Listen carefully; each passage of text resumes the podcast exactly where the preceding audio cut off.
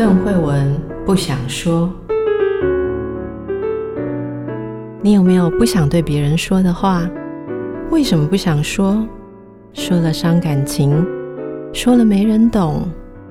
那你知道别人不想对你说的话是什么吗？一起探索人与人之间的心理和潜意识。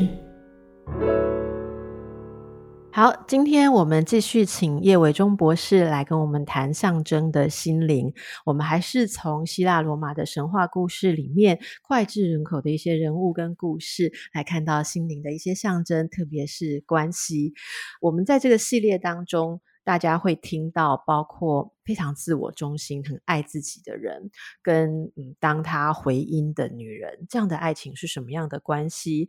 那今天我们要谈的啊，是一个对我来讲蛮典型的一个英雄角色，应该说是可以算男人中的男人吧。好，所以我就跟叶博士说，给我一个这样子的男人吧。那叶博士不晓得带来了谁？哦，我们先请你介绍一下今天的主角。啊，大家好，我是叶伟忠。在希腊罗马神话里面，有这样子的一个人物，他的名字叫做赫拉克雷斯。他最突出的形象就是他是一个大力士，有史以来直到今天，没有任何人的力气比他更大。啊，他有一个相当传奇的出生的故事。他有两个父亲，一个现实中的父亲，一个从神界下凡让他妈妈怀孕的父亲。因为他带有神的血统，所以最后他会被神谕答应回到天上去成为一个神。但是在凡间的这段期间，他最著名的故事就是他完成了十二项不可能的任务。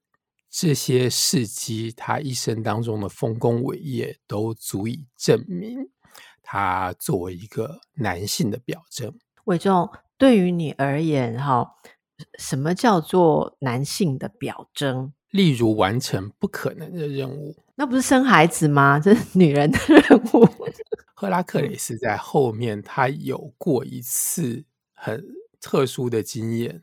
他和一个女王中间的关系，他们的角色是对调的，所以他曾经经历过女人的生活。当然，他没有怀孕生小孩。可是，我可以补充一个古希腊的一个宗教仪式，在那个宗教仪式里面，每年他们会选一个年轻男孩子，让他假扮成女孩。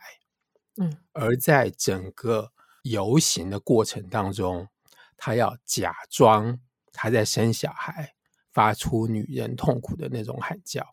的确，生小孩是有被认为是一个很艰难的考验，但是通常很多的女性直至今日还是会想要看到男人克服一些难题，然后觉得说这才配做一个男性啊。我们今天就从这样子一个主题来看看这么样一个大家流传已久的神话，然后每每打动我们会觉得说一个真男性就要有这种精神，对不对？那待会儿跟大家谈谈。他的十二伟业，单讲就是制服各式各样的怪兽吧，我可以这样说嘛？好，各式各样的怪兽。不过在这之前啊。他的这个出生背景，你刚刚提到他有两个父亲哦，这一般人可能比较难了解，可以请伟忠跟我们介绍一下，他为什么会有天神父亲又凡人父亲？他这个身世其实也是他后来要去完成十二项伟业哦的一个起因，对不对？就是说他的身世，他是怎么样一个身世呢？那在神话里面，一般最简单的认知就是一个。在人间，一个不平凡的人，嗯，通常他都有神的血统。那在赫拉克雷斯的身上呢，当然是天神宙斯，希腊众神里面最重要的神。他看上了赫拉克雷斯的母亲的美貌，所以当赫拉克雷斯的父亲在国外打仗的时候，他就假扮成他的父亲，然后跟他的母亲说：“我已经战胜了。”我现在回来，然后他们两个就发生了关系。他们发生关系的那一晚，甚至于宙斯还不肯放手，他要太阳延迟出现的时间，所以那个夜晚非常的长。这在某种程度上面也解释了赫拉克雷斯为什么他的力量会这么大。然后隔了一天，赫拉克雷斯的父亲，或者说他母亲的丈夫，也就是国王，真的打完仗回来了。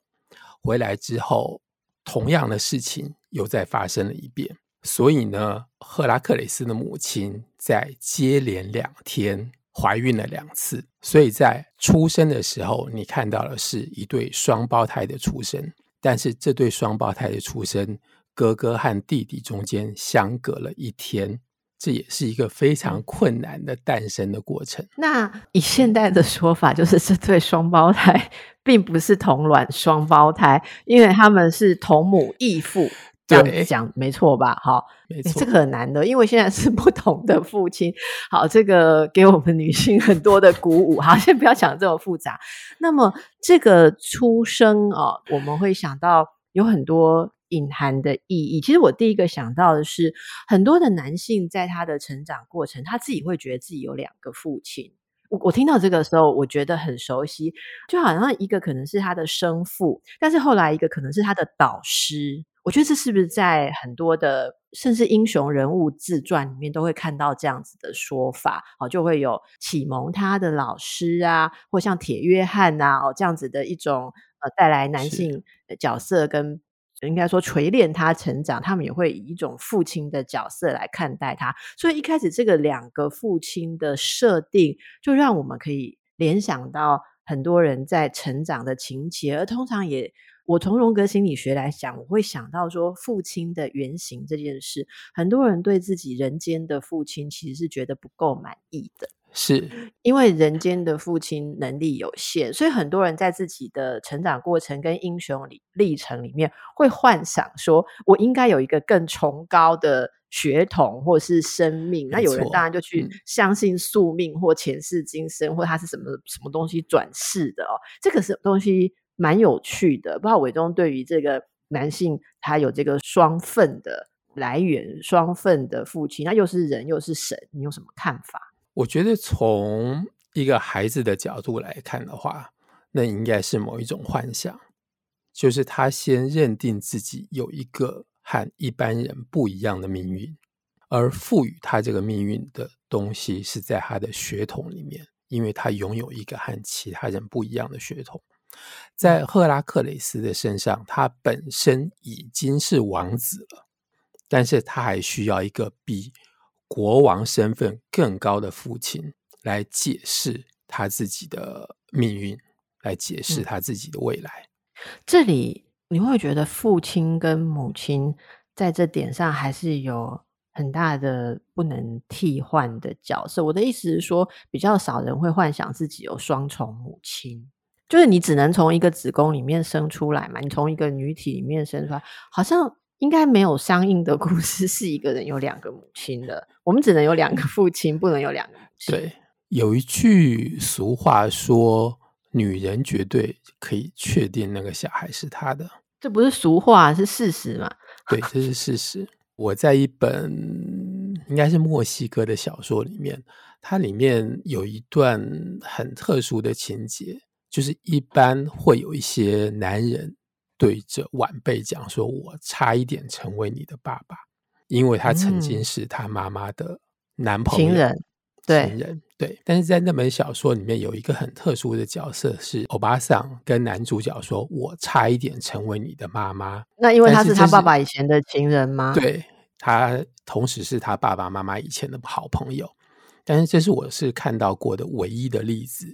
就是有女人会这样讲。Okay. 好的，那这个部分可以让大家感受一下我们在这里面的一种共鸣哦。那接下来是他这样子的出生，然后以及他宿命所带来的考验啊，也跟宙斯有关嘛？因为宙斯是有个老婆的，是，然后等于说老公。去跟人家，而且还是骗了别的女人，人间的皇后去给人家生了个儿子。那这个天神，对，应该说天后哈，对，天后应该觉得怎么样呢？我先稍微解释一下，就在希腊神话里面，天神大神宙斯跟天后赫拉两个人其实都背了很多的黑锅，嗯、就是在宙斯的身上。我们刚才同样的那个模式可以反过来看，反过来看就是我们看到的神话里面，宙斯到处和人间的美女生小孩。嗯，这是神话当中的版本，但是在现实当中。大部分的解释，我们可以理解是因为父亲没有办法让母亲怀孕，因此有了一个外界的力量进入婚姻里面，才能够让这个婚姻拥有小孩。嗯，而天后，我所谓的背的黑锅，就是她是在希腊罗马的宗教里面主管婚姻、主管生产的女神。但是，一切所有的嫉妒的受害者的故事里面，他永远都是发出嫉妒的那个人。大家就一直觉得赫拉就是嫉妒心很重的女人。对，就是用一个女人的嫉妒来解释一个男人命运当中所受到的灾难。但是，我觉得不见得，这或许是一个最容易理解的方式吧。但是，我觉得。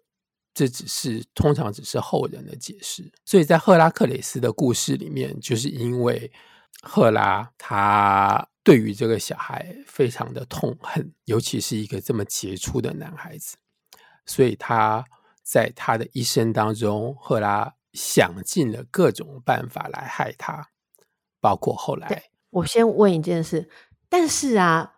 我记得我有看过，说那个赫拉克雷斯这个名字其实是就是赫拉嗯的荣耀，嗯、是不是有这样的想法在做为什么？所以他是赫拉憎恨的，甚至要诅咒他，要害他。为什么他的名字又是赫拉的荣耀？我觉得这可以从两个方面来讲。呃，我先讲第一个方面，他如果是来彰显赫拉的荣耀的话，那赫拉的嫉妒。是值得可以讨论的。那另外一方面，在神话里面的解释是，他第一次婚姻之后，他发疯了，把自己的小孩杀死。然后当他清醒过来之后，知道自己犯下了滔天大罪，没有办法弥补的罪，因此他去阿波罗神殿寻求神谕，而神谕告诉他说。你必须要去完成这十二项任务，将来有一天，不仅你现在可以赎罪，将来有一天你还可以升天，而你所做的这一切的事情，都是为了彰显赫拉的荣耀。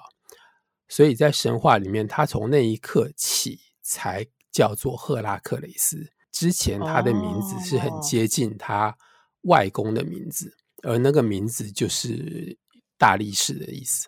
那么我们就来看看这个赫拉必须要去完成这些任务。那简单的讲，就是一种见不得老公跟小三生的小孩存在嘛？是，可以这样简单的讲吗？可以。呃，神话里面有非常多不同的版本来解释为什么赫拉会特别恨这个男孩子。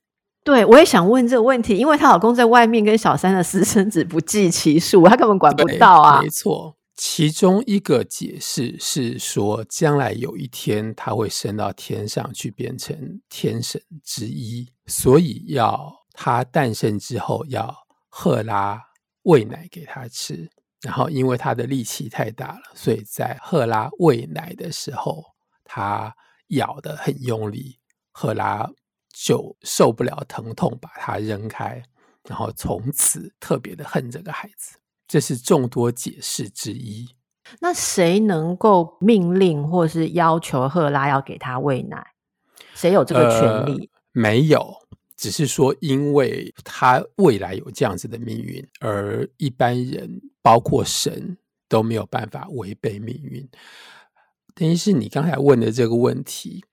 在古希腊有非常多人问过，所以喂奶的这件事情有非常多不同的版本，有很多版本根本是找个机会骗赫拉，偷偷让换过小孩，或者是把这个小孩偷偷塞给他，让他能够吃到赫拉的奶。哦，因为要成就他的神圣性，可能也需要这个奶。但我觉得这个也是一个很有象征性，因为坦白讲，我比较没有伪中考据这么多，我就是听过一个版本，可能我就选择了。最吸引我的那个版本，你知道我一直记得的版本是什么吗？嗯、不知道为什么 我最喜欢那个版本，或者说我就被吸引了的版本哦，是说赫拉克雷斯的那个父母知道了他其实有这样子的身份，还有他的未来，所以他们知道说赫拉其实是会诅咒他，会很愤怒的。我不知道你有没有看过这个版本，但这其实流传也蛮多的，所以他的父母其实害怕